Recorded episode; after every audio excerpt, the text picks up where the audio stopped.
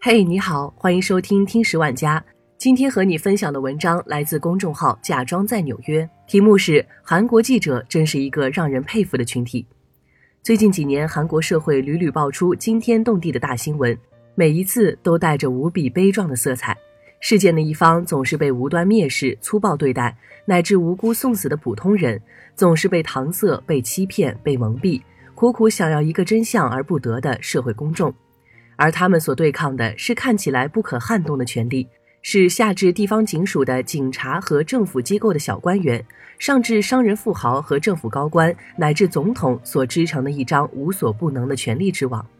而每一次这样的事件里，总有一群热血的记者的身影，他们锲而不舍地追问死磕，每每成为扭转局势发展的关键。韩国媒体人真的是一个让人很佩服的群体。如果没有他们不顾一切的横冲直撞，很多社会热点可能也就止于一小段时间的热度，很快就会不了了之。从世越号沉船到朴槿惠闺蜜干政，无一不是如此。眼下正在韩国社会愈演愈烈的一场娱乐圈大地震也是这样。韩流顶级天团 BigBang 的成员李胜利，因为所参与经营的首尔江南地区夜店 Burning Sun 涉嫌在店里提供毒品、帮客人拉皮条、向警方行贿等罪名，被警方立案调查。但有意思的是，最早介入报道、引爆这一事件的主力，却不是娱乐记者，而是负责时政和社会新闻的记者。韩国记者出了名的勇猛，这几年我们都领教过。比如，二零一四年四月十六日造成三百多人死亡的世越号沉船事件，事件刚发生时，韩国媒体的报道口径还是政府高效的救援行动，但很快就有很多记者发现了异样，他们分头进击，用文字和镜头记录下政府救援部门的推诿、拖延、扯皮、撒谎，以及在海滩发生后还花了几个小时去做头发，随后神秘消失了一整天的朴槿惠。记者们的报道还原出一个面对重大突发公众事件时惊慌失措的无能政府和一个没有责任心的总统。他们让国民知道是政府的救援不力，错过了七十二小时黄金救援时间。世越号沉船不是天灾，而是彻头彻尾的人祸。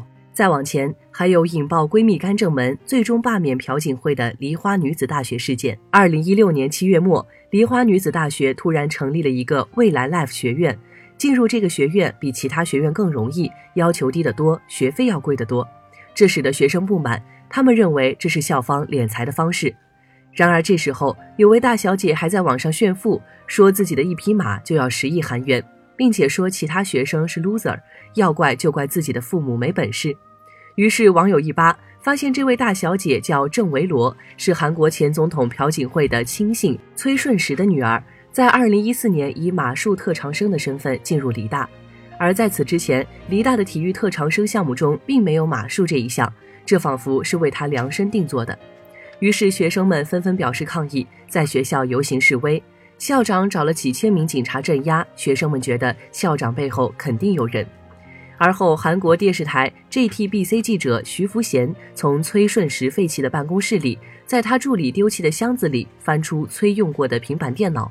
发现里面有两百多篇机密文件，其中四十四篇是朴槿惠的演讲稿，内容不仅涉及朝鲜半岛危机等国家机密，甚至还有崔的批阅修改记录。最终，GTBC 台长孙石熙批准播放。GTBC 电视台揭露了这场轰动全球的丑闻事件，把所有文件完整的呈现给所有韩国人。确凿的证据让朴槿惠政府难以搪塞过关，迫使朴槿惠隔天公开向国民道歉。并最终把崔顺实和朴槿惠送进了监狱。二零一六年十月，JTBC 电视台爆出了令人震惊的崔顺实与朴槿惠的闺蜜门事件，而这一次，KBS 和 MBC 依然选择了沉默。KBS 没有播报崔顺实事件，而是集中报道了朝鲜导弹试验。韩国腐败政坛只手遮天，新闻媒体哑口无言。绝望中，一名有良知的记者在 MBC 总部大楼走廊里发出呼喊。第二天，MBC 大楼内更多人加入了他，都大声呼喊：“金长谦下台吧！”人们将这些呐喊的视频传到网上，得到了越来越多民众的支持。在推动国家民主透明的进程中，韩国新闻从业者不畏强权，与政治高压斗争，拼死捍卫新闻自由。纪录片结尾既有些悲壮，也透露着希望。我们的抗争有意义吗？我觉得光有记录就已经很有意义了。至少在那种黑暗时刻，我们并没有沉默。光是这一点，我就认为足够有意义。好了，这就是今天的节目，感谢你的收听，我们下期再见。